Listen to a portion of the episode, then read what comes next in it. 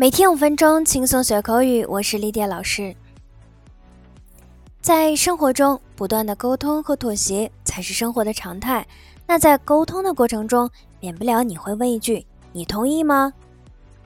那你同意吗？应该如何用英文来表达呢？你会不会说：“Are you agree？” 那在这里，agree 已经是动词了，所以就不用 be 动词 are，只能加助动词 do 来帮助构成疑问句。正确的表达应该是 Do you agree? For example, I think we should stop. Do you agree? 我觉得我们该停止了，你同意吗？I must know your opinion. Do you agree with them? 我必须知道你的意见，你同意他们的意见吗？如果同意，回答 Yes, I agree 是比较常用的。Yes, I do 在语法上也是正确的，但较少使用。如果不同意，你可以说 No, I really can't agree。那接下来，莉莉亚再补充一些关于 agree 的表达方式。Number one。Agree with somebody，与某人观点一致，情况、环境等适合某人。For example，I agree with you on this issue。在这个问题上，我赞同你的意见。You look well. The mountain air must agree with you. 你气色真好，山里的空气一定非常适合你。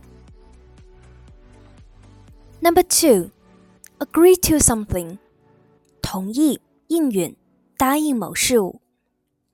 For example, both sides in the conflict have agreed to the terms of the peace treaty. 冲突双方都同意接受和平协议的条件。Number three, agree with something，认为某事符合道义。For example. I don't agree with hunting. 我认为狩猎行为不人道。Number four, couldn't agree more.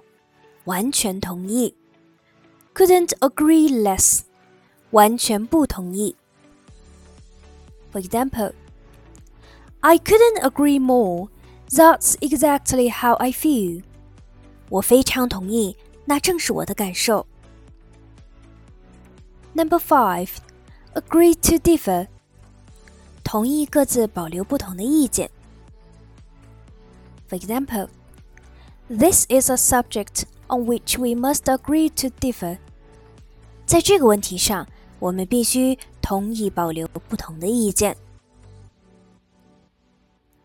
好，我们今天节目就是这样。See you next time. Bye.